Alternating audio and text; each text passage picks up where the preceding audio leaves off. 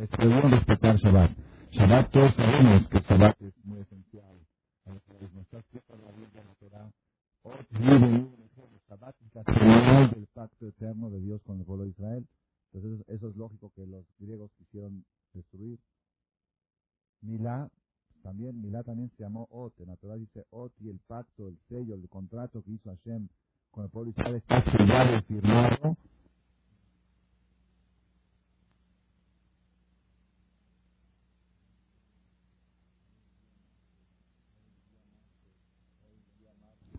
Hoy día martes, para miércoles, dos jueves, Adar, 5759. Primero de Adar, 5759, 16 de febrero del 99. La noche de hoy es una noche sumamente importante en el calendario hebreo.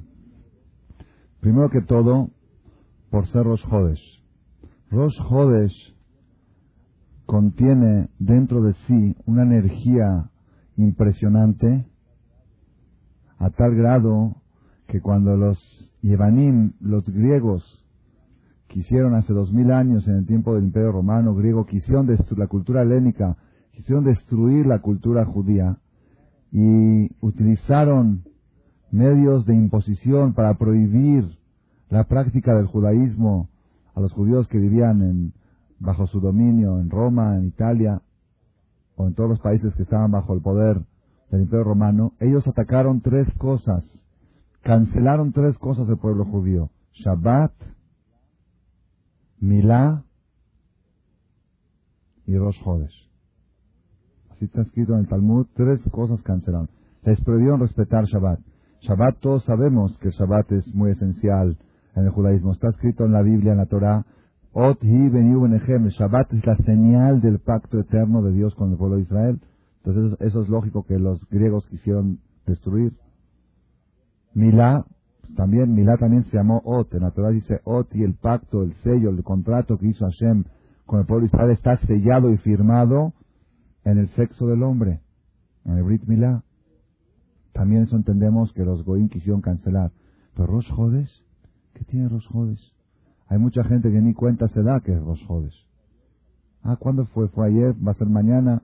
Rosh Jodes, estamos entre Goín, vivimos el calendario gregoriano y a veces ni cuenta nos damos, ni sabemos qué fecha es en hebreo. Pero Baruch Hashem, los que vienen a las conferencias aquí en Marcela, no tienen ese problema que los que escuchan en cassette tienen el problema porque lo escuchan después de los jóvenes, pero los que vienen, aquí tratamos siempre de estar al pendiente y hoy tocó justamente, martes en la noche tocó los jodes. Los jodes tienen tanta energía que los griegos y los romanos sabían que si querían destruir al judaísmo tenían que atacar a los jodes. No agarraron otra cosa, no agarraron Pesach, Shavuot y Sukkot, los jodes. Los jodes, nosotros decimos en el rezo especial que se agrega en Rosh se llama Musaf en la mañana, mañana lo vamos a hoy lo dijimos en la mañana, mañana también son dos días de Rosh Decimos, Eloqueno veloquea botenu, Dios nuestro, Hadesh alenu et azeh, renueva para nosotros este mes, le toba velibraja, le sazón ul simcha, lishua ul nehama, le farnasá ul jalkalá, le jaim tobim ul shalom, renueva para nosotros este mes, toba esto para bienestar, verajá y bendición. Lesazón simja para regocijo y alegría.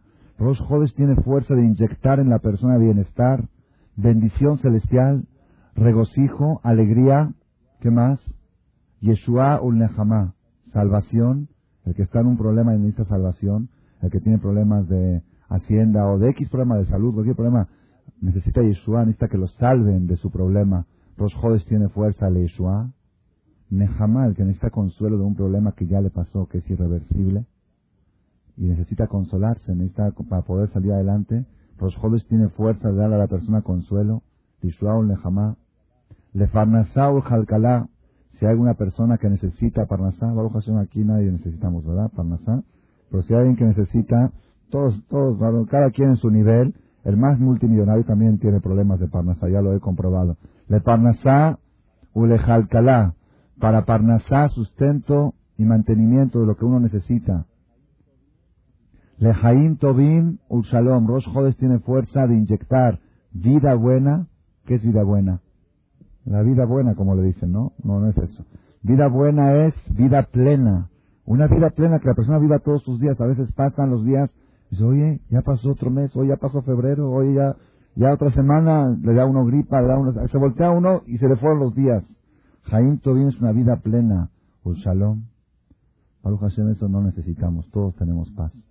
Baruch Hashem, hay unión con los suegros, con los cuñados, con, con los amigos, con los socios, en la familia. No hay problema de shalom. Porque todos sabemos cómo está la situación cada día más difícil en ese aspecto. Rosh Hodes tiene fuerza de inyectar shalom en la persona, shalom, paz interna, en el matrimonio, en la familia, en, los, en las amistades y en las comunidades y en todo el pueblo de Israel. Gente de un shalom. Esa manifestación que ustedes vieron el domingo, que la vieron, no sé dónde la vieron en internet, en alguna parte que se puede ver, ¿ok? Por un lado, uno dice, mira, qué bonito que se, tanta gente se reunió para protestar, por, para defender valores judíos eternos, porque está en juego, está en juego que dentro de tres generaciones no nos vamos a poder casar. En Israel no se va a poder casar un, porque a este es Baal Teshuvah, Baal Teshuvah, pero su abuelita era Goy. Como están, quieren autorizar que papá Goy, hijo Goy, por ley israelí, que el gobierno israelí autorice papá Goy como papá, perdón, mamá, eh, papá judío, hijo judío, aunque la mamá sea Goy, es un problema muy grande, según la ley judía, el nieto es, el nieto Goy. De Kitsur, eso que ustedes vieron no es algo positivo, porque eso está demostrando la gran diferencia que hay, está agudizando la diferencia que hay entre los sectores del, de los judíos. Eso, eso acrecenta la, el, el rencor, el odio, la separación, todo eso, ¿ok?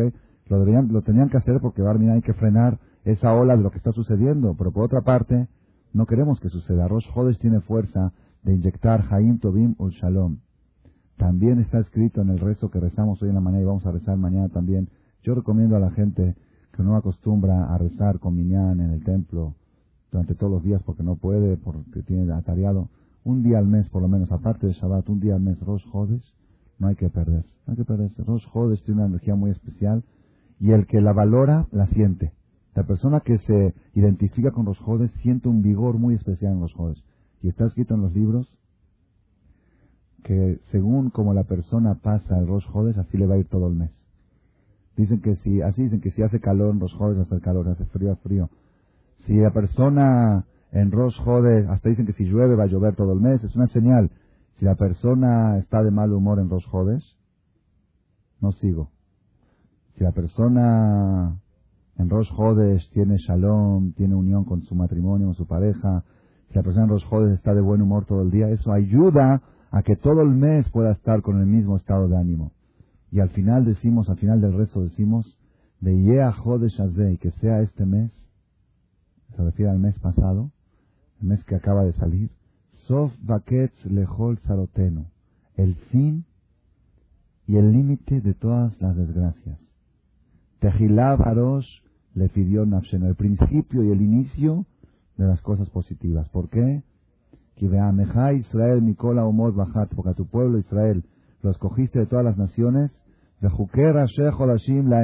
las leyes de Rosh Hodesh a ellos les estableciste. Baruch Hashem, bendito tu Dios, Mekadesh Israel, que santifica a Israel, Verashe y los Rosh Hodesh. Doce veces al año tenemos esta fiesta de Rosh Hodesh. Nosotros no tenemos nada que envidiar de nadie. Tenemos todo. La fuente de la alegría, una de las cosas que le dijo, ahora viene Purim en dos semanas, una de las cosas que le dijo Amán Arashá, Amán, que quiso destruir a todo el pueblo de Israel hace como dos mil años en los tiempos del rey Ahasverosh, el imperio persa. Una de las cosas, de los argumentos que le dijo al rey Ahasverosh para convencerlo que le autorice a aniquilar este pueblo, ¿cuál fue? Que es un pueblo de flojos. Se la pasan todo tiempo de pachanga en pachanga. Le dices, ¿por qué no vinieron a trabajar hoy? Shabbat. ¿Pero por qué no vinieron? Fiesta, pesa. ¿Y luego qué? Shabbat. ¿Luego qué? Sukkot. Y luego, ¿qué? ¿Por qué no vinieron? Shedelaz, Tur, Pidión. ¿Qué más? A ver, síganle. Boda, está bien. Fueron a boda, me desvele. Y después, que No, se va a ver a Jot. Son siete días de fiesta. La boda no es la boda nada más de la noche de la boda. Son siete días. Y después, y ahora qué pasó, es que hubo un Siyum Masejet. ¿Saben qué es Siyum Masejet? Cuando una parte de del Talmud, un tomo, se hace una fiesta. Entonces me desvelé ayer en una cena de Siyum Masejet. Por eso llegué tarde al trabajo. Se la pasan todo el tiempo pachangueando. Y en Shabbat, se la pasan todo el día comiendo y dicen Lijbot Shabbat Kodesh, ¿qué Lijbot Shabbat Kodesh? Quieren comer para el estómago de ellos, dicen Lijbot Shabbat, se echan copas. Así le dijo Amán, 50 cosas del judaísmo mencionó Amán para convencer a Hashverosh de que este pueblo no sirve para el país, es un pueblo de flojos. Y en realidad, le abrí, lo digo entre paréntesis, yo cuando busco una secretaria para el colel, trato que no sea paisana. ¿Sí? Porque tenía yo una paisana. ¿Qué pasó ahora que no llegaste, que llegaste tarde? Es que fui al, eh, al tour de este. Ah, que yo jajam le voy a decir que no vaya al tour. Es, es algo religioso.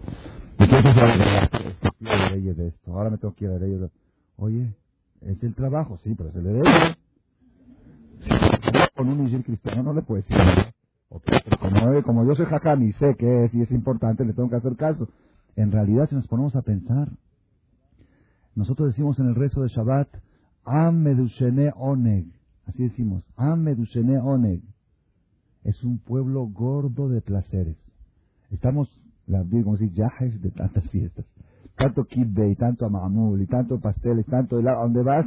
Engordamos. Gordos realmente y gordos internamente también.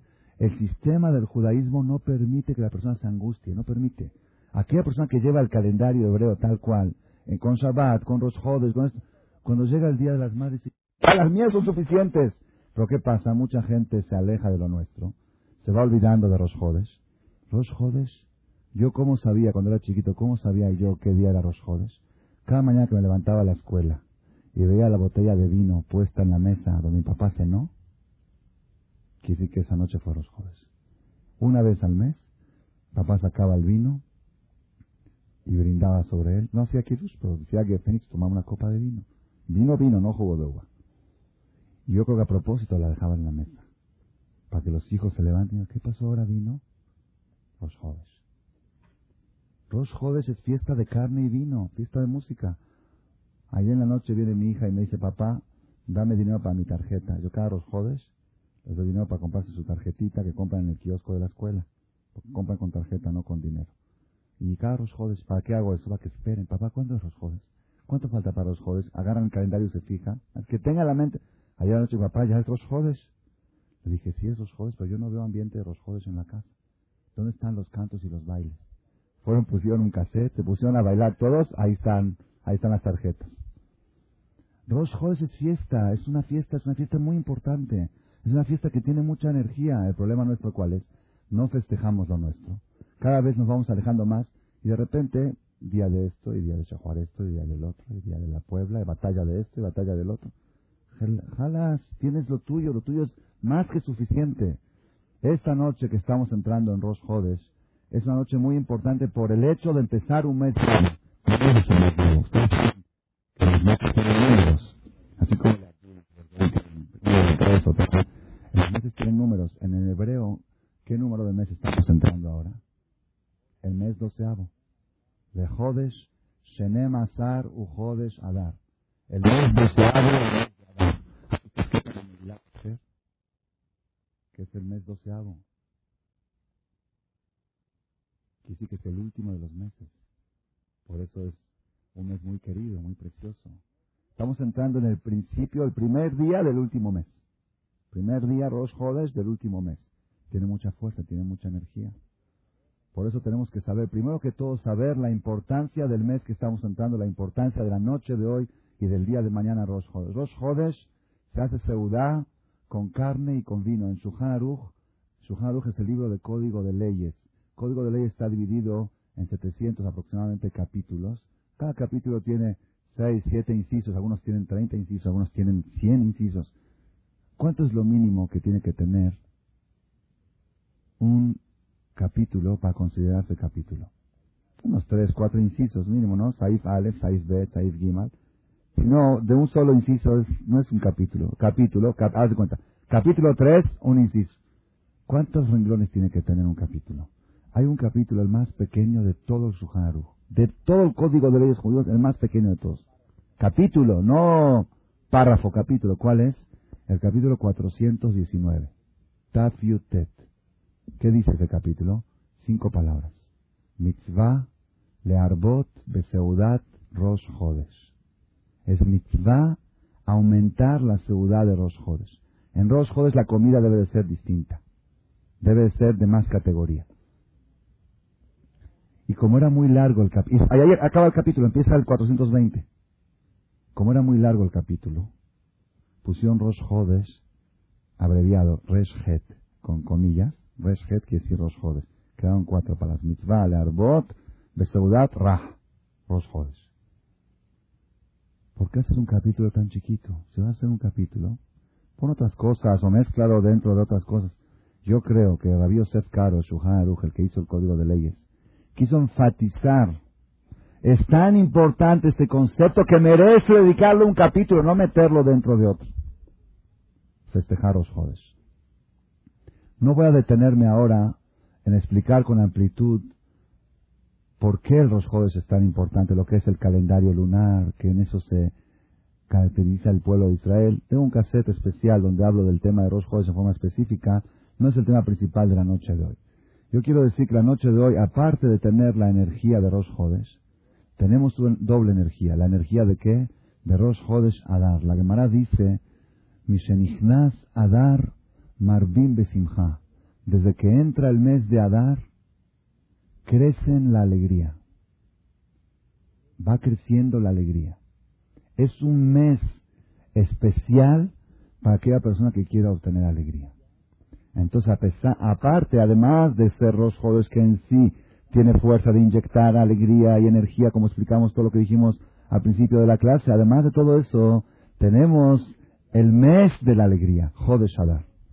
Desde que empieza el mes de Adar empieza la alegría. Entonces, toda aquella persona que quiera de veras adquirir y obtener alegría, esta noche está empezando un proceso especial.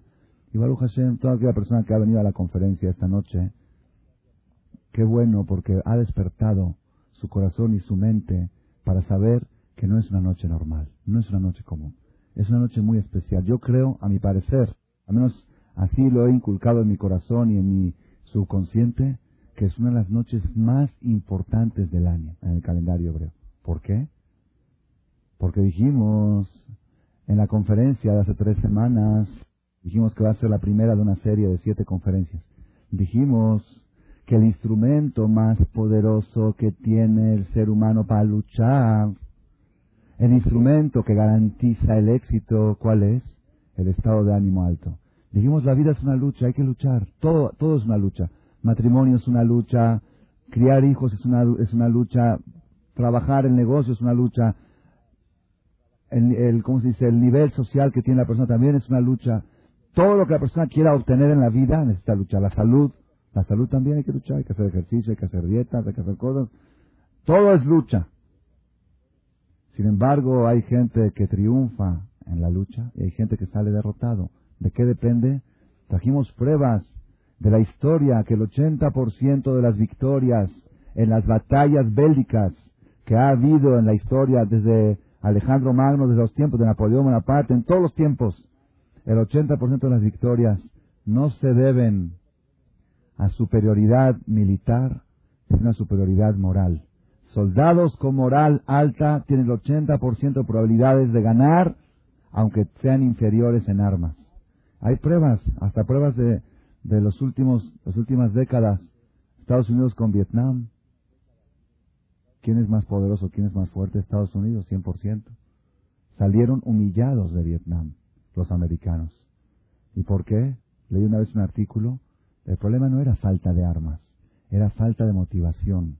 Los soldados perdieron la motivación, decían, ¿qué hacemos aquí en un país extraño y vemos caer a nuestros amigos aquí sin, sin causa? No sentían motivación. Por eso en, en el ejército ponen tambores, clarinetes, músicas. Por eso, uno de los problemas más graves que hay cuando los soldados empiezan a perder un poco la batalla que ven a sus compañeros caer, es que se les baja la moral. Se les baja la moral pues ahora caen también ellos. el soldado debe de aprender conservar la moral alta. Una de las reglas más importantes que hay en la guerra, esto lo escuché de mi maestro Rabbi de Ben David, una de las reglas más importantes que le enseña a los soldados en el frente de batalla es que mientras está la lucha, aunque vean un amigo caído, no se pueden detener para levantarlo. Tienen que seguir luchando. Porque si se detienen, aparte que pueden perder, aparte se desmoralizan y ya no luchan. Hay que seguir, la, la lucha no hay. Cuando ya para, cuando ya para la artillería y para ahí descanso, ahora se dedican a buscar heridos y a buscar eso. ¿Ok? Igualmente la persona, la persona mientras está luchando, no tiene que tener tiempo para lamentar caídas. Estoy luchando, estoy en la batalla. En la batalla no hay tiempo para perder. Hay que saber dar vuelta a la hoja y seguir adelante. Entonces, explicamos en la conferencia pasada, hace tres semanas, que va a ser la primera de la serie, explicamos que es el instrumento más poderoso que tiene el ser humano para crecer y para triunfar. Entonces, si el mes de Adar es un mes que nos puede brindar ese instrumento tan precioso y tan difícil de conseguir, una persona me preguntó, Ajá, usted habla mucho de la alegría. ¿En qué farmacia se compra? Se preguntó. ¿En qué farmacia la venden? Es una pregunta muy difícil, no es pregunta mía, no es pregunta de esa persona. Todo el mundo anda en busca, en búsqueda tras ella. Si tú les preguntas al 99% de los seres humanos sobre la tierra, ¿qué es lo que buscas en la vida? Hay estadísticas, estudios, no dinero, no sexo, busco alegría. Nada más él cree que a través de esas cosas va a tener alegría, pero yo busco la alegría y la felicidad y la tranquilidad, es lo que busco. Hay muy poca gente que te van a contestar que no buscan alegría, que nada más quieren tener dinero aunque no estén alegres. Yo la he encontrado, por eso les digo que hay poca gente, pero es muy poca. Me he encontrado una vez con un taxista en Israel hace muchos años y lo vi que estaba discutiendo, eh, llevaba adelante, llevaba un amigo de él, otro taxista, él manejaba, al lado estaba el amigo y yo estaba atrás. Y estaban diciendo groserías, me tenía que tapar los oídos de las cosas que estaban diciendo, porque la esposa es una esta que se fue con el otro y que la esposa, no, la tuya está mejor que la mía, la mía es una, no quiero decir en hebreo insultos que yo ni los conocía, Barminal. Yo me tenía que tapar los oídos porque la Gemara dice que Dios creó los dedos redondos para que entren a los oídos, así dice la Gemara, que por eso Dios los hizo redondos, para que se pueda tapar uno cuando escucha cosas indebidas. La Gemara dice que es tanto el daño que le hace a la persona lo que entra por el oído, es tanto el daño que tanto lo que le influye, que cuando una persona escucha algo indebido se debe de cubrir, tapar los oídos para no oírlo. Uno cree que es exageración, no es exageración, influye, entra, influye. Entonces yo me tapaba los oídos así, pero no veía como estaba enojado y encorizado, es una maldita, es una infiel, es una hija de este, hija del otro, todas las palabras del mundo que se puedan imaginar lo valen Manzeret y todo lo, que, lo peor. Ya el amigo se bajó, yo seguí con él, seguimos, seguí el, viaje con el taxi. Después de un tiempo le digo, dije, voy a platicar con él un poquito, le dije, oye, veo que estás un poco nervioso, ¿por qué no vas un poco a estudiar Torah en las noches, al Knis, a rezar mi a estudiar un poco de Torah? Dice, no, yo no soy de esas cosas, yo no soy religioso. Dice, no seas religioso, pero ve a estudiar. Estudio me dice, ¿de qué me sirves? Dije, mira, cuando vas a estudiar, el estudio te relaja, te tranquiliza, te da una, una energía interior, algo que te ayuda. Y es verdad, aquí en México yo conozco varias señoras que no dejan entrar al marido a la casa si no fue primero al colel a tomar una clase de Torah. ¿Por qué? Ellas me atestiguaron, dicen, vemos la diferencia. Cuando viene del trabajo directo a la casa, o cuando pasa por el... Yo puedo notar, dice, sin saber si fue o no, yo puedo notar. cuando llega del colegio de Knis, si Roji, si mi vida, ¿qué tal? ¿Dónde quieres ir? ¿Qué es? Y cuando llega del trabajo directo, generalmente, hay excepciones, generalmente viene alterado y se desahoga con ella. Es que esto, es que el otro, es que tú siempre es la misma. Oye, párale, párale, es que viene acelerado del negocio y sigue el acelerador del periférico y sigue el acelerador en, el tráfico y, cuando llega a la casa sigue acelerando con su esposa. Pero cuando llega al Knis, al Colel, para el acelerador. La Torah tiene una fuerza, la Torah es casi como una droga, es una droga. Un jajá una vez dijo, nosotros queremos cambiar los drogadictos por toradictos. La Torah es una adicción, sí, así es, la Torah calma, es un tranquilizante. Si supieran las mujeres este secreto, esta receta, no permitirían que su marido se pierda una clase de Torah, ni que hablar, que ella le prohíba. Hay mujeres así, jazitas, pobrecitas, por ignorancia, por no saber. Dicen, no, es que tienes que venir, no ves a tus hijos, no ves. Shalom Bait, Shalom Bait. Si supiera la mujer gana Shalom Bait de 10 minutos y pierde Shalom Bait de años. Porque los problemas que pueden venir por un marido que no estudia Torah son de por vida. Y los 10 minutos o la media hora que llega más tarde tu marido, ¿vale la pena que llegue más tarde? Por el Shalom Bait eterno que vas a obtener. La persona tiene que pensar en el futuro también, no ser así al momento. Tenemos que saber el estudio de Torah. Entonces yo le dije a este taxista, volvemos al taxista porque no me quiero desviar, le dije, ¿sabes qué? Ven la noche a estudiar un poquito de Torah, de recibir Mijay Arbit, te va a servir. ¿Y es eso que me va a dar? Te va a dar alegría, te va a dar tranquilidad. Me contestó estas palabras. Lo expat li livkot kol hayom. Aikar tavi kesef. Aikar kesef. No me interesa llorar todo el día, nada más tráeme lana. Lo principal es lana, billete. Dije, ya me encontré con un mesugá. Ahora sí, es la excepción. Ese, por eso digo siempre 99%, porque debe existir algún porcentaje de gente que no le interesa estar alegres. Están dispuestos a estar angustiados, deprimidos todo el día, nada más que la cuenta bancaria se esté llenando. Pero la mayoría de la gente no es así. La mayoría de la gente están dispuestos a pagar dinerales para obtener un poquito de alegría. Y cuando pagan dinerales y creen que ya la obtuvieron, a veces va uno y dice, quiero cambiar mi carro. Ya está muy viejo, es del 98. Ya está muy pasado de... Va a cambiar el carro. Pues está bueno. Ya, es del año pasado. ¿Por qué? Esa es una señal de angustia. Hay una angustia interior que está buscando alegría y cree que con un carro nuevo se va a resolver el problema. Y se resuelve. ¿No se resuelve no se resuelve? Claro que se resuelve. Cuando sale uno de la agencia con su digan ustedes, con su, no bochito, con su, ¿ok? Cada quien, sí, porque aquí me traen los carros para que les dé verajá, contra bañará, contra saltos, contra... Sí, de la agencia pasan por Marcela. Llama, sí, el Mercedes, el BMW, digo, ¿cuánto te costó? Le dije, me dice, adivine, le dije, 300. No, jaja, no, 400, no, 500, no. Digo, ¿y qué vienes? De la agencia directo a Marcela dele verajá, que no haya secuestros, que no haya... Y las noches de las conferencias, le habla por teléfono a un amigo que pase por él a su casa con el bocho porque le da miedo de salir con su carro. ¿Ok?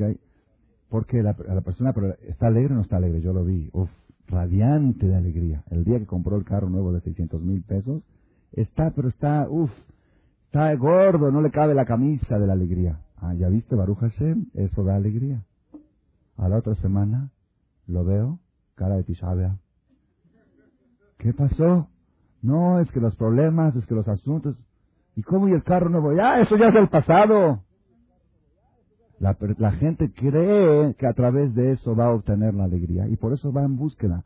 Y al final, después de muchos años de buscar la alegría, llega a la conclusión que llegó el rey Salomón. El rey Salomón dijo, compré casas, construí, viajé, tuve mil esposas, tuve mil mujeres, llegué al éxito político, llegué a ser rey.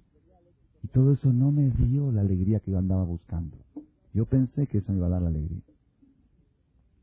Entonces yo dije una vez una frase, vale la pena grabarse esta frase, me gustaría mucho que cada quien la grabe en su corazón. ¿Se acuerdan que dijimos la semana pasada el arte de escuchar? Dijimos que el 90% del público de un auditorio, de una conferencia, después de 10 minutos se olvida el 90% de lo que escuchó. Entonces yo siempre cuando son partes importantes pido que sean del 10%, de la, de la parte que no se olvida. Esto es lo que les voy a decir ahora que quede del 10%. Pongan atención, si de toda la conferencia se llevan este mensaje, el que está cansado se puede ir. Y el que tiene paciencia que siga escuchando. Pongan atención. No la vi en ningún libro, pero lo vi en el libro de la vida. Hay un, ustedes saben que hay cuatro tomos de Shuhan Aruch. Cuatro tomos de Shuhan Aruch. Una vez vino una persona a hacerse examen para ser rabino. Le dijo, ¿qué es lo que te has preparado? Dice, me preparé los cuatro tomos de Suharu en diez años de estudio. Vengo a tomar examen.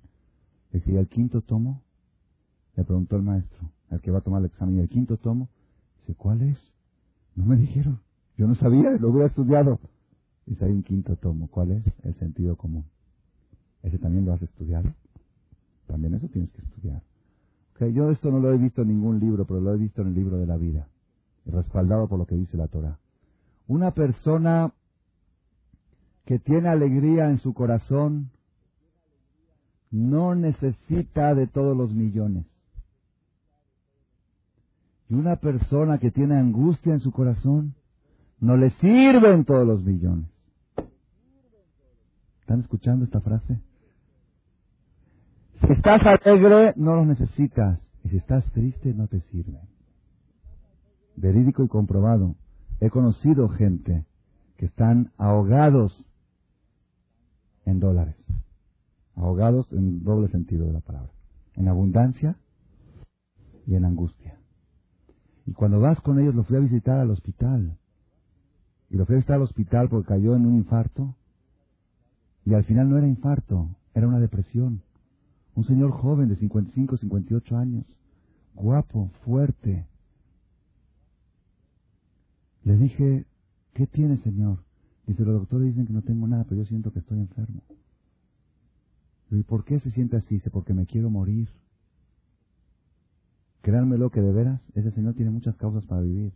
Familia, dinero, salud, guap, belleza, en todos los aspectos. Digo, ¿cómo dice eso? No diga Barminan. Si es la realidad, me quiero morir. Ya no me aguanto. Ya no aguanto mi angustia, mi depresión. Digo, sí, pero usted tiene hijos. Sí, pero no aguanto. Tiene dinero, tiene negocio, no aguanto mi angustia.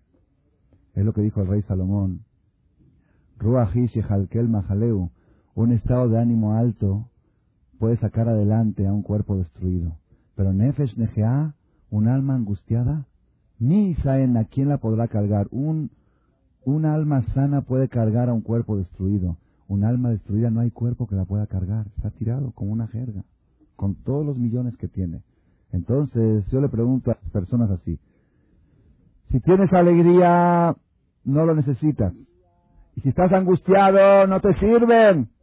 Pues ¿para qué los buscas? ¿Para qué buscas los millones?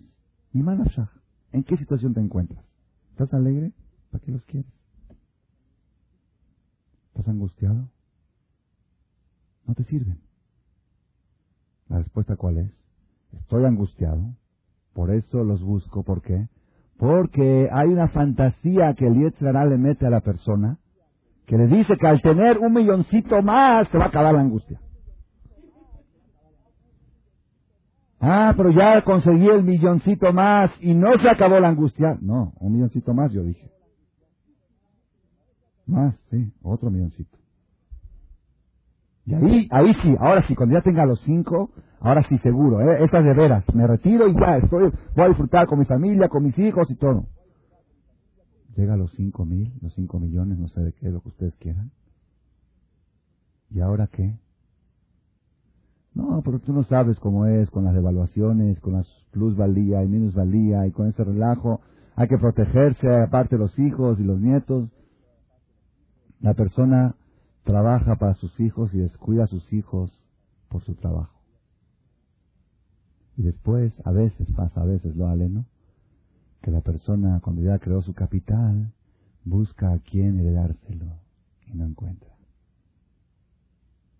Como dijo una vez un señor, dice, prefiero hijos sin dinero que dinero sin hijo.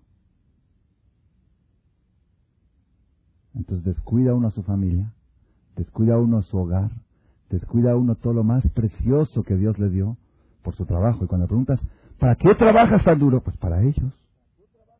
¿Por qué descuidas a ellos? Por el trabajo. Es la contradicción eterna. Como dijo un jajam, dice nosotros postergamos lo importante por lo urgente. Y no sabemos que lo más urgente es lo importante.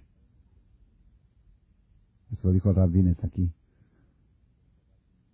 posponemos cosas muy importantes,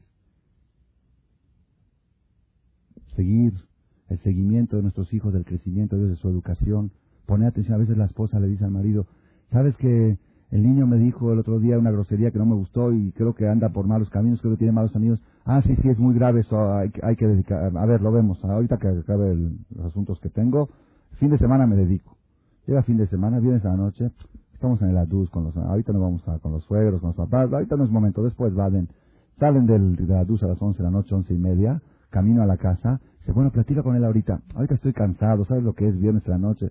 Sábado en la mañana se levanta, hay que ir al Kenis, va al Kenis a las 12, llega, ahora el desayuno, estamos invitados a Leaduz en casa del tío porque estuvo niño, nieto, sobrino, no sé qué. El Leaduz acaba a las 4 de la tarde, hay que hacer fiesta, Shabbat, luego hay que ir al Kenis a Ciudad la noche hay boda, ¿ok? El domingo, el, se la boda hasta las 4 de la mañana, se paró a las 12 del mediodía, hay que salir con los niños al parque, al jardín, salen con la esposa, le dice, bueno, platica con él ahorita de ese tema. Dice, ahorita estamos en la feria. En la feria no es momento para platicar. Tú crees, ahorita nos trajimos a divertir. Después, cada cosa tiene su tiempo. Y así se van posponiendo las cosas importantes por las cosas urgentes. Y no sabemos que lo que más urge son las cosas importantes. Entonces volvemos otra vez al tema.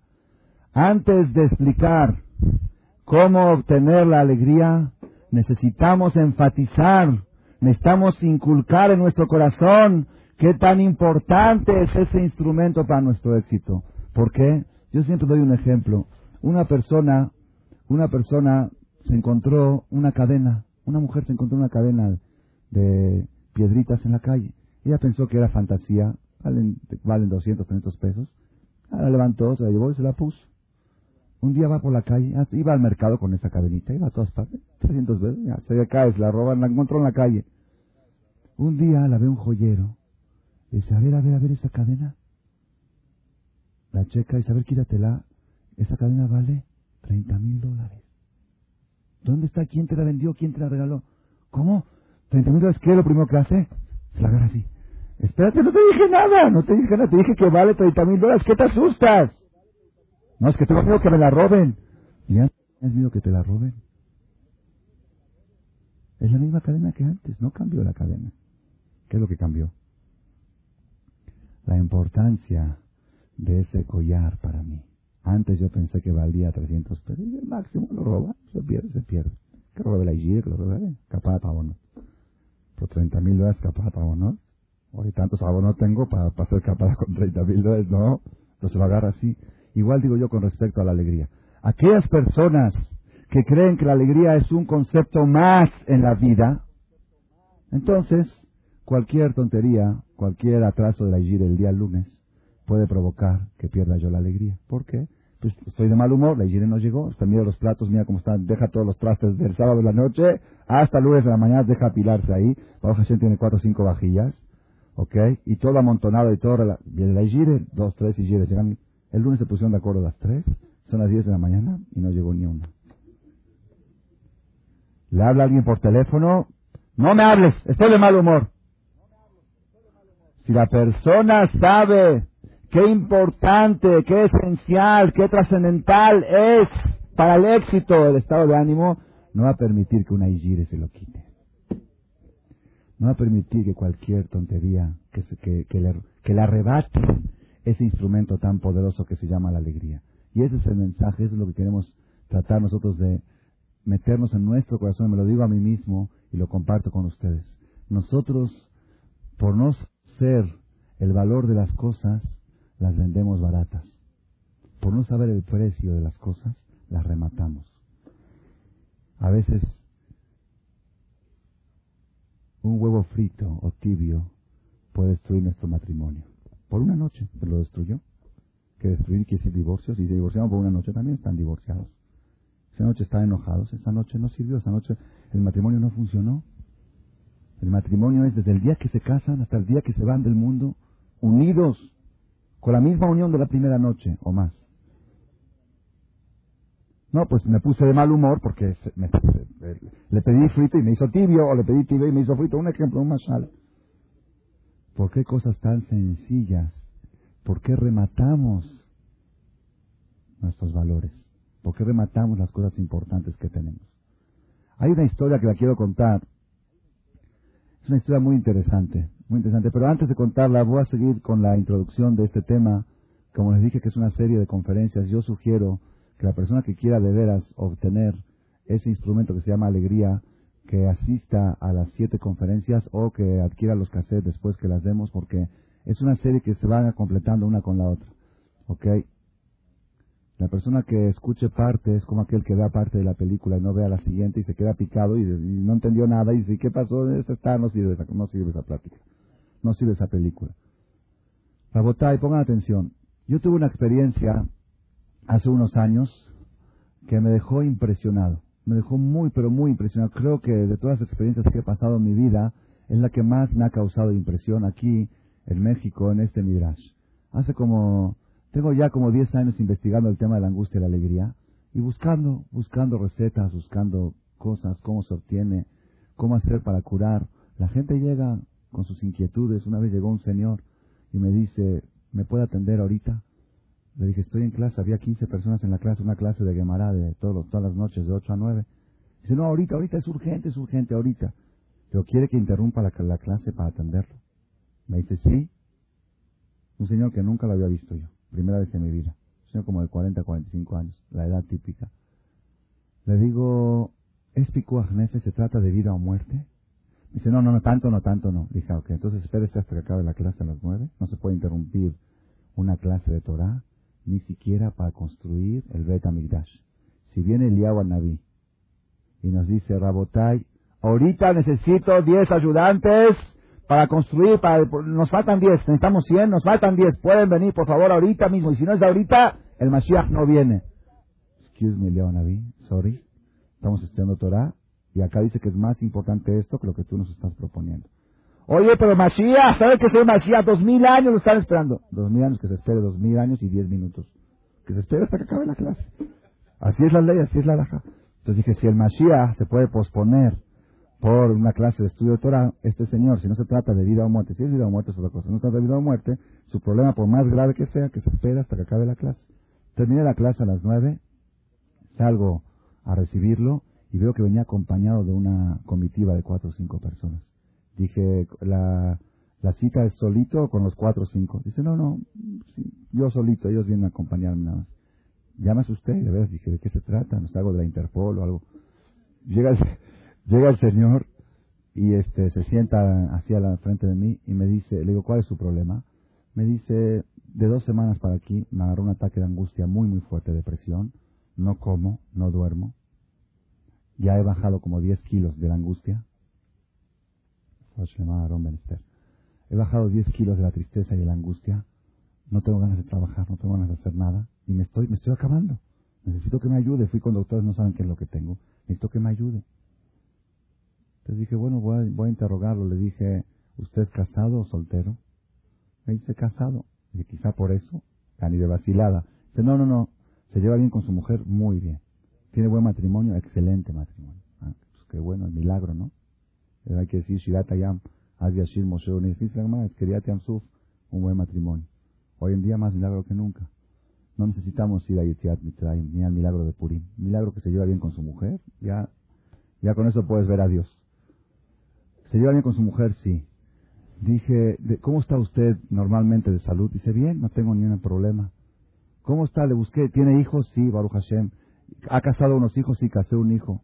¿Tiene casa propia? Sí. ¿Tiene casa en Cuernavaca? Sí. ¿Tiene casa en Miami? Sí. Sí, sí, así verídico. ¿Cuántos coches tiene? Cuatro coches. Y muchachas, cuatro. Y choferes, tres. Le dije, así dije, bueno, ya, ya, creo que ya me late. Eran, eran enero y en diciembre había sido el crack del dólar, que se fue de tres a seis. Le dije, dije, seguro viene por ahí la cosa. Dije, después de la devaluación, ¿su negocio se ha visto afectado? Así con palabras finas un poquito le dije. ¿Sé qué? No solamente que no se ha visto afectado, sino mi negocio ha remontado como nunca. ¿Por qué? Yo fabrico mercancía nacional. Tenía dos años parado. Ahora no doy abasto para surtir los pedidos de la mercancía nacional. Cuando sube el dólar, hay más demanda de la mercancía nacional, es más barata porque la mercancía importada es en dólares. El negocio para arriba, matrimonio excelente, salud muy bien, hijos, casas, coches, choferes y gires.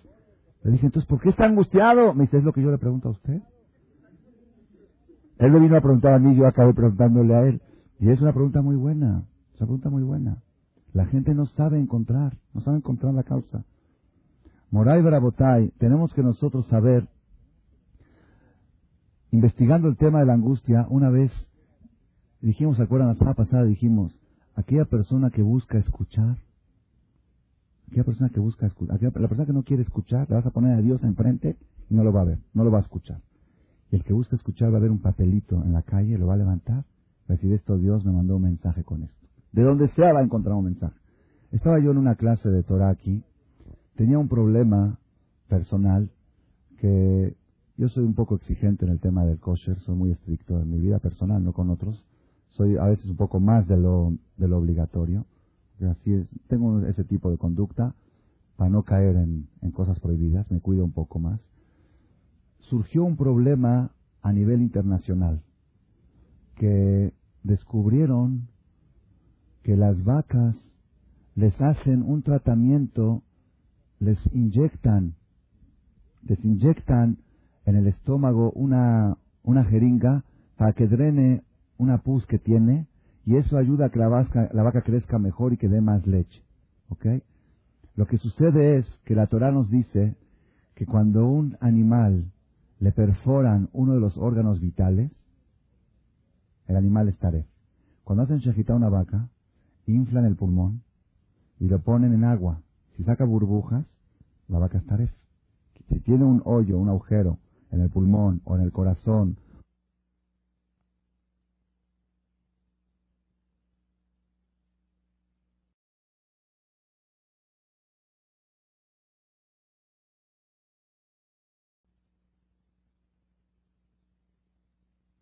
preguntar a mí, yo acabé preguntándole a él. Y es una pregunta muy buena, es una pregunta muy buena. La gente no sabe encontrar, no sabe encontrar la causa. Moray Barabotay, tenemos que nosotros saber,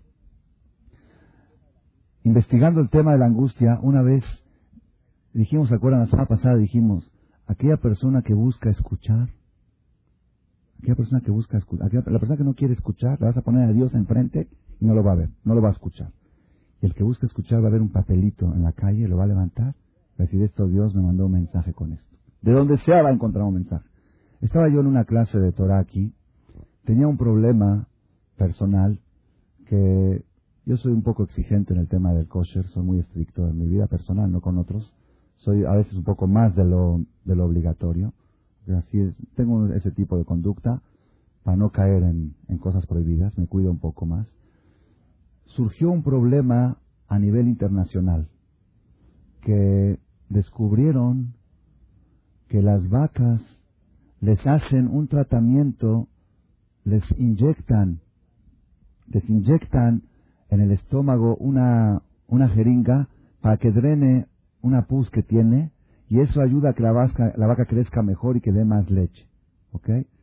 Lo que sucede es que la Torah nos dice que cuando un animal le perforan uno de los órganos vitales, el animal estaré. Cuando hacen shejita una vaca, inflan el pulmón y lo ponen en agua. Si saca burbujas, la vaca estaré. Si tiene un hoyo, un agujero en el pulmón o en el corazón o en el estómago, en cualquier órgano vital, el animal estaré. Entonces, ahora, ¿qué sucede? Ya con los avances de la tecnología y de la medicina y de la veterinaria, es un proceso natural que se le hace a las vacas para que, para que quiten su pus o X, pero deja perforado el estómago. Y un estómago con perforación, eh, la carne es taref. Si la carne es taref, también la leche que produce la vaca es taref. Ahora estamos en un problema. Con la carne no hay problema, hacen shejita. El shojet revisa el estómago, revisa el pulmón, ve que no hay agujero, kosher. Pero la leche, cuando sacan la leche, no puedes revisar la vaca, la vaca sigue viva. No la vas a partir para checar si tiene el agujero o no tiene el agujero. Surgió el problema en Estados Unidos. Los rabanim de Estados Unidos anunciaron por tres días, hasta que chequen bien la alajá y la parte técnica de los asuntos, que la gente deje de consumir leche kosher por este problema. Es más grave, no es, ya no es problema de leche de goim, es problema de leche taref, es como comer jazir, estás poniendo leche taref. Taref, no que es de goim, taref. En Estados Unidos las, los fabricantes de leche Jalab Israel y quesos, que son Yehudim, que tienen sus propios rastros, perdieron 4 millones de dólares en tres días. Es ahí es, el consumo es impresionante, el consumo del kosher. Ellos amenazaron casi a los rabanim que si no buscan una solución van a quebrar, que no se puede. Ellos son gente que da mucha acá y todo, no pueden seguir así. para hacer una industria de Jalab Israel por tres días. Luego se dividieron las opiniones, había jajamín que decían que ese agujero como es muy pequeño no hace tarefa la vaca. otros decían que sí. Entonces empezó a haber diferencias. Al final la solución final que encontraron fue quitar las vacas que tenían ese tratamiento de los rastros y, a partir de hoy que no hagan ese tratamiento y las vacas que, hay una carpeta, cada vaca tiene su expediente. Así en los rastros, en los, en los ranchos, perdón, cada vaca tiene su, su expediente. Entonces que quiten que quiten esas vacas que tienen ese tratamiento y que dejen nada más las vacas que no se, que nunca se les haga. Está bien. En Eres Israel no aceptaron la, el proveedor número uno de leche, Tnuba, no aceptó quitar las vacas porque eran muchas. Entonces, la mayoría de los ortodoxos dejaron de tomar leche, vendían leche una vez a la semana, como aquí en México hace 30 años, leche kosher, así tipo de leche, a la antigua. Después no, vieron que bajó la venta, tuvieron que hacer un acuerdo, separaron las vacas problemáticas y otra vez se hizo halal y sal kasher. Eso fue en Israel y en Estados Unidos. En México yo empecé a investigar si hacen ese tratamiento o no y descubrimos que lo hacen en, un, en cierto porcentaje, sí lo hacen. Entonces fui con la persona que supervisa la leche kosher, le dije, oye, ¿puedes checar? Fue con el dueño del rancho, le dijo, mira, el consumo que ustedes consumen a mí no me interesa. Ni cuántos, cuántos litros de leche kosher se consume. La leche de Israel, muy poco.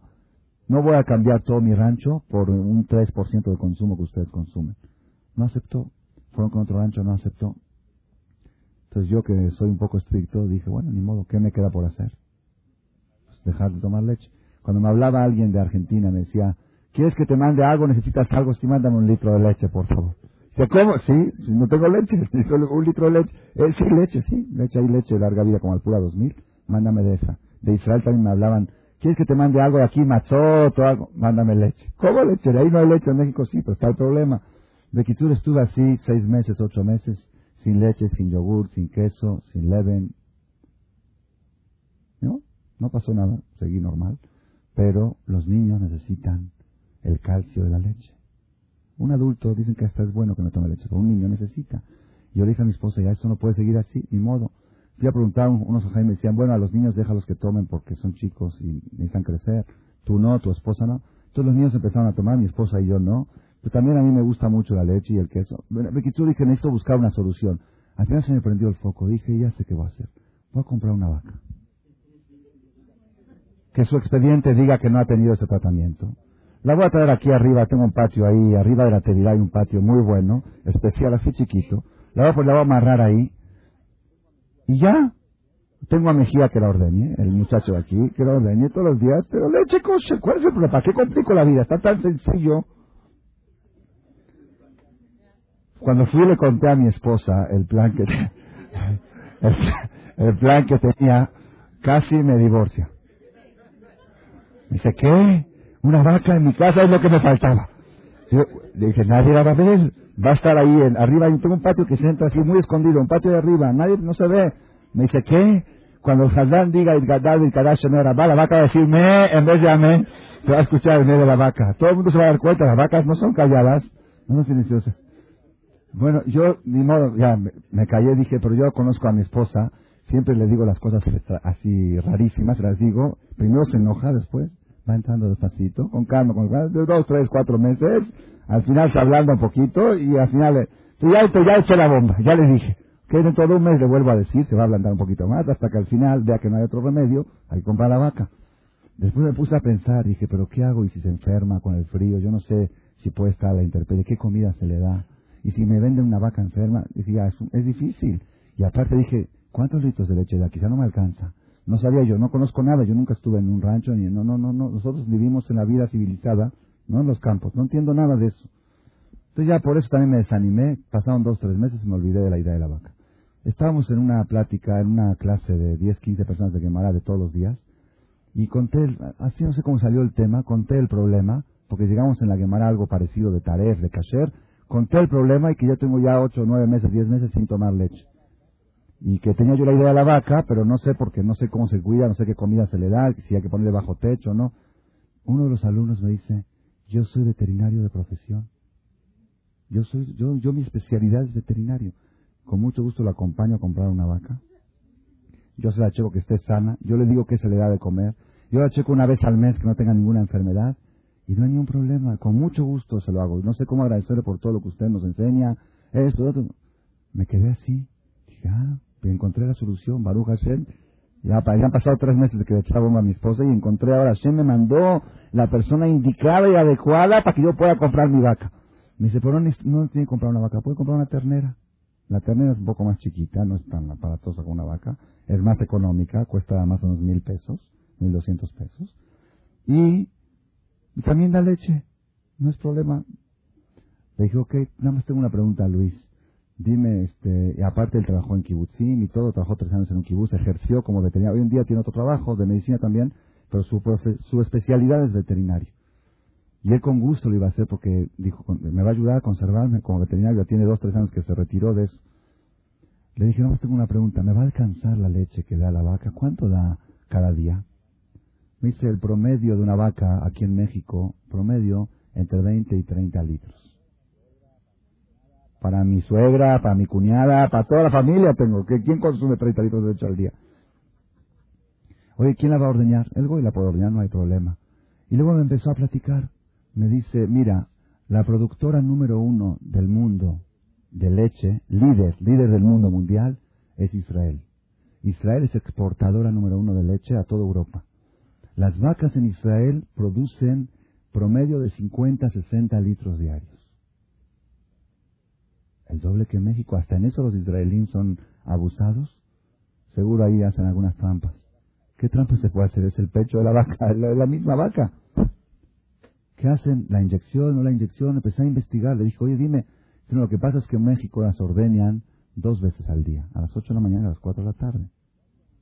Y en Israel las ordeñan tres veces al día. A las 4 de la mañana, a la 1 de la tarde y a las 8 de la noche. Psh, qué idea genial. ¿No se les ocurre a los mexicanos ordeñarla tres veces al día? Y con eso convertirse en exportador número uno del mundo. Esa, esa es la... Tan sencillo. Es como una persona que dijo que vio que se estaba acabando el dinero en la cuenta del banco, empezó a dar más cheques porque se estaba acabando el dinero. Para... Si no hay dinero, si no hay leche, por más que le exprimas a la vaca, no sale. No hay exprimir tres veces al día. Si das tres cheques y no hay fondos, no se cubren. ¿Qué hice tres veces?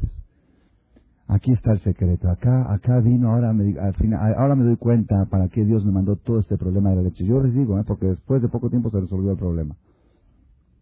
Dice así. Yo he visto una vez personalmente cómo ordeñan la vaca. Estuve en un rancho en Cuernavaca, fui a hacer jalab Israel. Cuando ordeñan las vacas, la vaca no le gusta que la ordeñen. Le molesta. ¿Por qué? La leche de ella, ¿para quién es? Para su ternera, para su bebé. Después de que se alivia, dos años, su pecho da leche para su bebé. Vienen los hombres y le quitan la leche.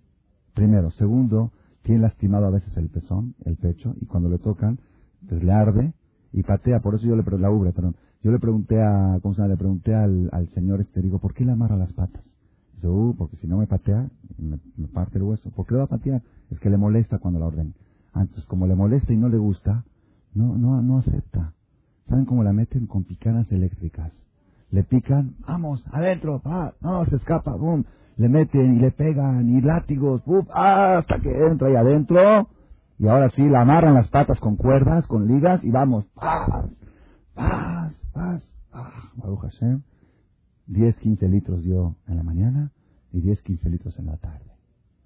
En Israel, en los kibbutzim, y lo que les voy a decir ahora, lo dije aquí en México, por supuesto, pero lo dije en tres países distintos del mundo y en cada país donde lo dije, alguien levantó la mano que él es testigo que estuvo en el kibutz y lo vio. Los kibbutzim en Israel tienen una patente israelí inventada por ellos. ¿Cuál es la patente? Cuando llega la hora, las seis de la mañana, de ordeñar la vaca, nada, música de fondo. Música de fondo. Llegó la hora de ordeñar leche, aplauden. De repente las vacas, ¿saben qué hacen?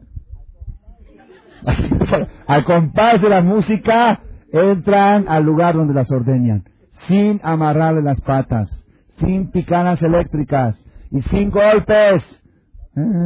Están bailando y, le sigue, y ya sacando leche. ¿Y saben cuál es el resultado? El resultado es, cuando se hacen las 12 del día, otra vez la ubre está cargada de leche. ¿Y ahora qué? Pues hay que ordenar otra vez. Y vamos otra vez la música. ¡Tres veces al día! Producen de entre 50 y 60 litros al día. Y la campeona del mundo batió el récord, están registrados en el libro de Guinness. Una vaca en Israel, en un kibutz, dio 80 litros en un día. Es récord. Yo cuando escuché esto, estoy aquí en la clase hablando con este Luis, el veterinario, cuando escuché esto, dije, Ribonosh el Ribonosh el. Si una vaca que no tiene alma, que no tiene sentidos, que no tiene comunicación, con un estado de ánimo alto, puede producir el doble de leche, ¿qué puede producir un ser humano con un estado de ánimo alto? ¿Qué pueden producir nuestros hijos con un estado de ánimo alto? Si supiéramos esto, yo cuando escuché esto me dije, de veras creo que en dos, tres semanas se resolvió el problema aquí en México. Y todos me preguntan, ¿y qué pasó al final con la vaca? Pues ya no la compré, ya se resolvió el problema. Entonces, ¿por qué pasó todo este relajo para que yo llegue a esta conferencia? Todo el relajo de ocho meses sin tomar leche es para que yo tenga tema hoy, para que no se aburran ustedes. Para que tenga tema verídico, verídico, es algo impresionante. Rabotai, ¿cómo manda una mamá a sus hijos a la escuela en la mañana? El camión pasa a las 7, 7 y 10, la mamá se prepara a 7 y 5. Bueno, a veces, porque a veces cuando se desveló, se desveló Jacita, se sentía mal, debió de mamar al bebé o algo en la noche, se para a 7 y 5, ¿dónde estás? ¿Ya te hiciste? Ya esto, párate flojo, no tomando con el chofer, si se queda el camión aquí te queda, si te da un reporte yo no lo firmo. El niño Jacito no sabe ni, ni qué pasó, piensa que está soñando, recibió un knockout, se para el niño, ponte rápido el pantalón, ponte la camisa, Jacito, de veras, de veras, el niño noqueado, noqueado, llega a lavarse la cara. Cuando se está lavando la cara, Jacito, ya vestido así todo, se lava la cara, media cara se está lavando, no alcanza a peinarse, ¡Sí, el camión! ¡Baja rápido! ¡Te vas a tener el camión! No me, no me Con la cara mojada baja el niño Jacito. El niño está bajando, ¡Tu lunch! ¡Tu lunch! Jacito, el niño, sube al camión y dice, Baruch Hashem, me salvé, y Fiat mi. se siente libertad. Sube al camión el niño, ya dijo libertad, libertad, libertad. Va a cantar, y de repente el chofer le dice, mugroso, así que sube al camión, no sabes vestirte bien, no sabes, eres un desordenado. Jadito el niño recibió el otro knockout, se sienta a su asiento, empieza la cuenta del árbitro, uno, dos, ya noqueado. Ya después se recupera, dice, bueno, ya, ya pasé la prueba de mi mamá y la prueba del chofer. Ahorita estoy tranquilo, ya tranquilo, media hora, y pide a Dios que se alargue el viaje para recuperarse. Ya 40 minutos hay tráfico, 45, llega a la escuela. Entra la directora.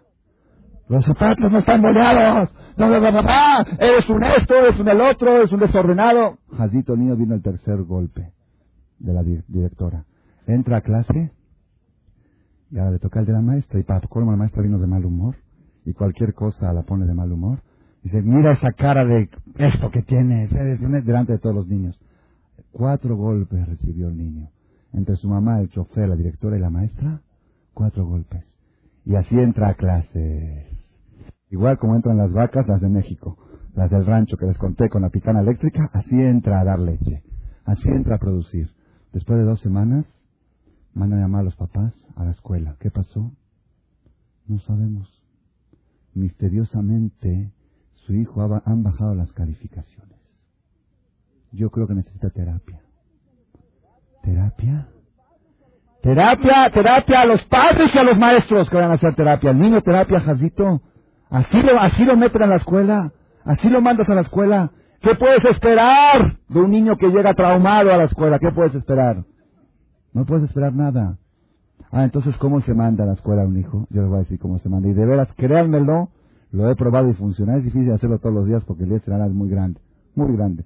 Yo lo que les hablo, ustedes creen que yo fui a casa de cada uno. Soy papá de hijos, tenemos, todos estamos en la misma.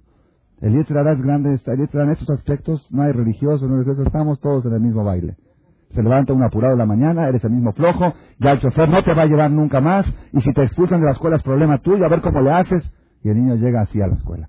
Y ahora, no sé, no le entra la clase, no, no pone atención, está distraído. ¿De dónde le va a entrar? Entonces, ¿qué hay que hacer? Qué hay que hacer. Si el camión pasa a 7 y 10, cuarto para 7 o 20 para 7, la mamá se levanta antes que los hijos, se lava la cara, se pone de buen humor ella primero que todo. Segundo, va al comedor a la sala y prende el cassette de música más bonito que tiene. Y entra al cuarto de su hijo y les dice, llegó la hora, queridos hijos, Roji, Hayati, Aeni, en cualquier idioma ni en el idioma que sepa, que se le ponga a bailar, que le baile a su hijo delante de la cama, hijo mío, mi Roji, mi Hayati. Y el niño se levanta, pero ¿saben cómo? Como un resorte, como las vaquitas marchan a dar la leche. Así, así, lo, así es verídico, es verídico lo que estoy diciendo. Emet, emet. Después el niño ve en Roji, esa cara tan preciosa y bonita que tienes, vamos a lavarla para que te veas más guapo de lo que ya te ves.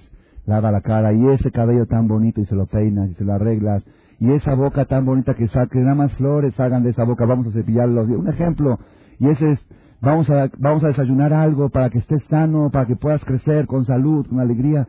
Y después de todos esos 10, 15 minutos de puro estímulo, de pura motivación, ya cuando lo vas a mandar a la escuela, toma hijo, aquí está tu lunch, que te rinda con verajá, con salud, y cuando sale, y barjejado, no hay vishmereja, y era sempanabeleja, viejo neca, alama, cual en todos los lenguajes de bendición. ¿Saben cómo sube al camión el niño? ¿Saben cómo llega? Yo les garantizo, les garantizo, hagan la prueba, hagan la prueba un mes.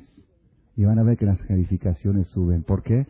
Porque si los litros de las vacas suben, las calificaciones de tu hijo no va a subir. Si las vacas no sienten, no tiene sentido y sin embargo sube la producción. ¿Sabes cuánto puede producir tu hijo con un estado de ánimo alto? Si supieras valorar. Pero ¿por qué nosotros no lo hacemos? Porque decimos, bueno, es que hoy no pude, es que mañana no pude, es que hoy me siento mal, es que mis hijos son muy especiales, son muy traviesos. Ah, son muy especiales, pues con más razón. Métele más alegría y vas a ver que los vas a corregir. Estuve yo en Panamá hace como cuatro años. Después que di una conferencia de este tipo ante como 500 personas, me acercó una señora, me contó los problemas que tiene, matrimonio, hijos.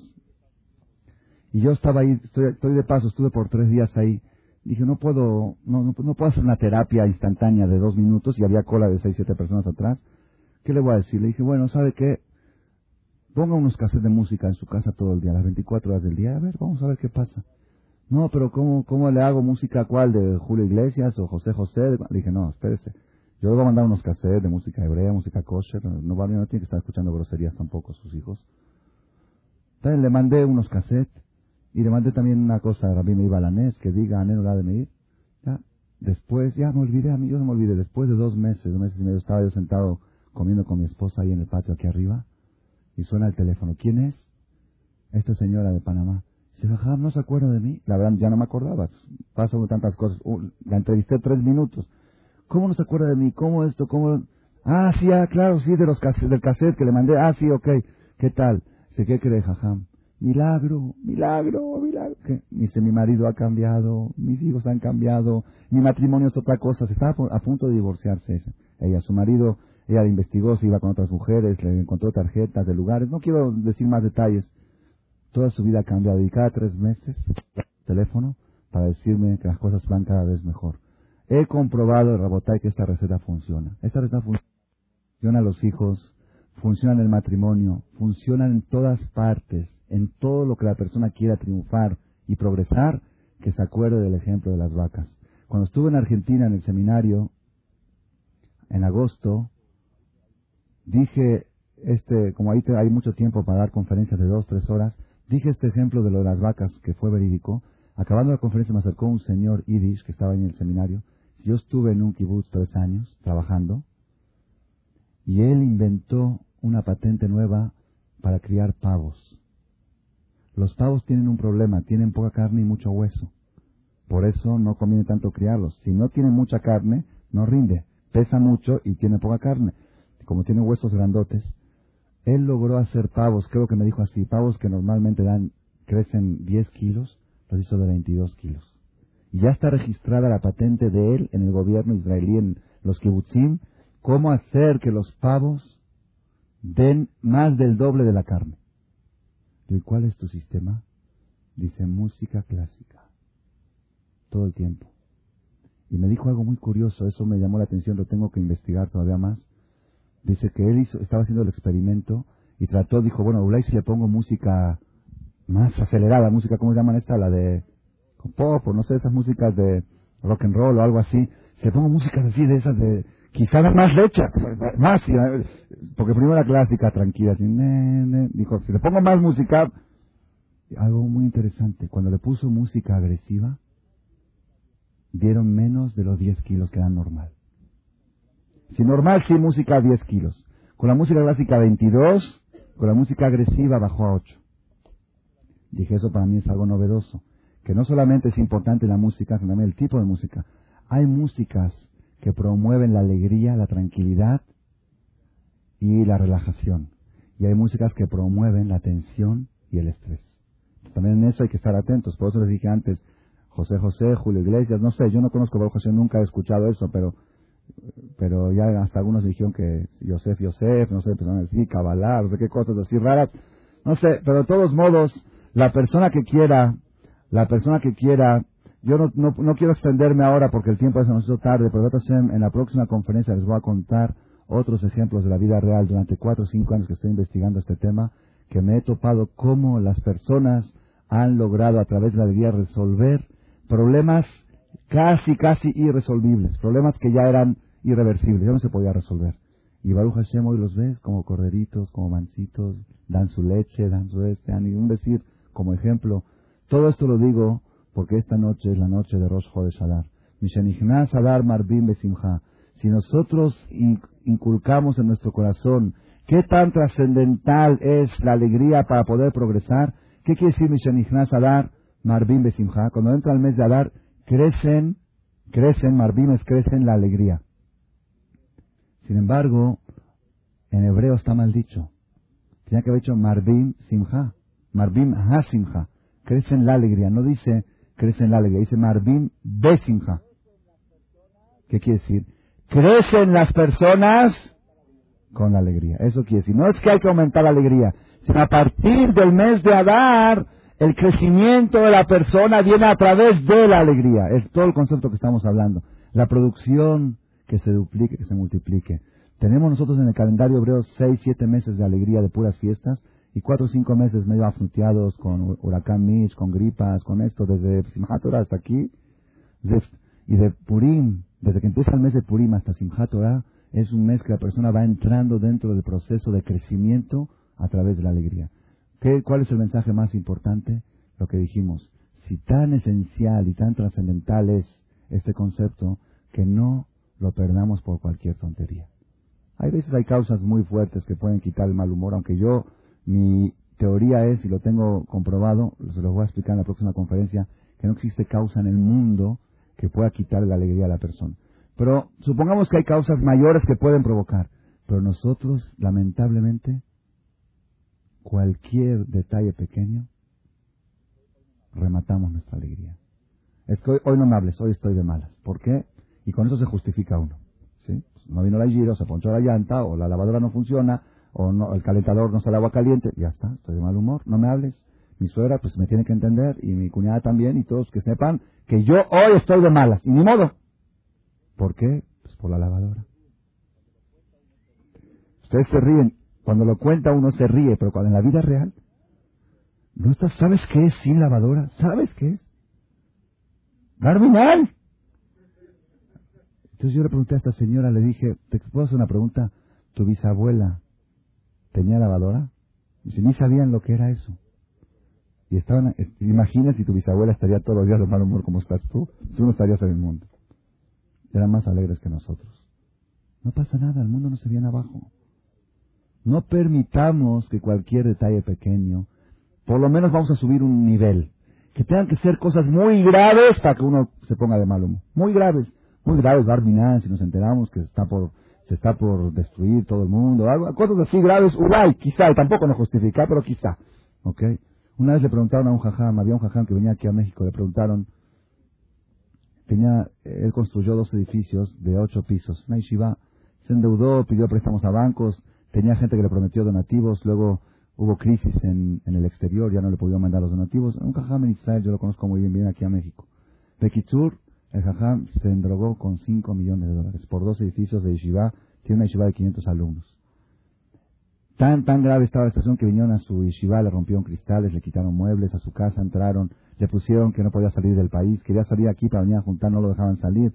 La esposa vino en la mitad de su código, vino a gritar allá al colel en Polanco, yo estaba ahí presente. Dijo, salven a mi marido, urgente, necesita 100 mil dólares para que lo dejen salir del país, a salir a juntar, a hacer algo. De Kitsur, así hicieron un bedín, hicieron un trato con los acreedores, los hajamim tomaron el poder de Dios a Yeshiva para manejar, para mantenimiento y se tiene que dedicar a pagar la deuda. Estuvo cuatro o cinco años juntando para pagar la deuda y Baruch Hashem hoy en día ya salió y ya su Yeshiva sigue creciendo. Cuando estaba en el mero problema, venía aquí a México, se quedaba dos, tres meses, una persona lo vio en la calle y le dijo, Jajam,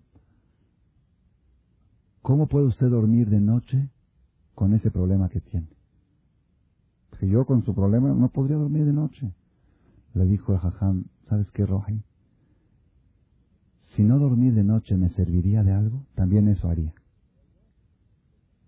Yo estoy tratando de resolver mi problema. Si al no dormir de noche lo resuelvo, pues también eso lo hago. Pero lamentablemente, si no duermo de noche, estoy cansado de día. Estoy cansado del día, no puedo salir a trabajar. ¿Tú sabes qué hago ahora? Como es tan grave el problema que tengo, duermo más horas. Antes dormía cinco o seis horas, ahora duermo ocho horas, para que en el día tenga fuerza para poder enfrentar mi problema. Igualmente digo yo, cuanto más grave es el problema que tienes, más alegría necesitas para poder enfrentarlo.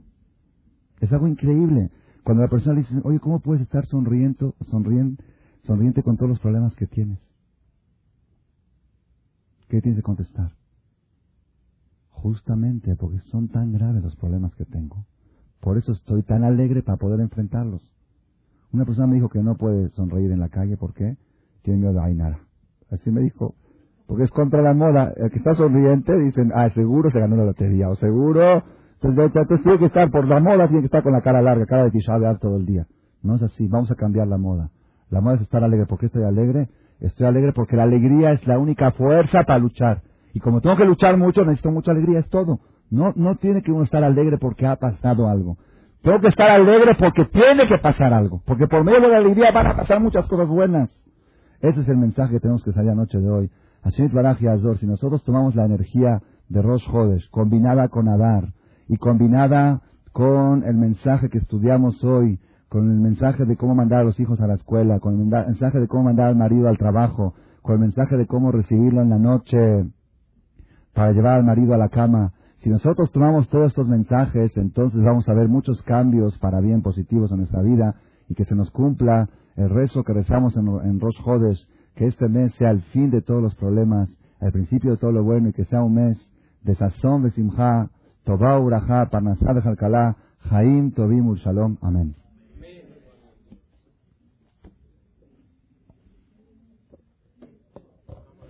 El que quiera decir Arbit, el que no ha dicho Arbit que pase, por favor, Arbit de Rosh Jodes con Yale Abo, que pase al salón aquí de la derecha. Y el que ya ha dicho, que pase a completar Minyan, por favor.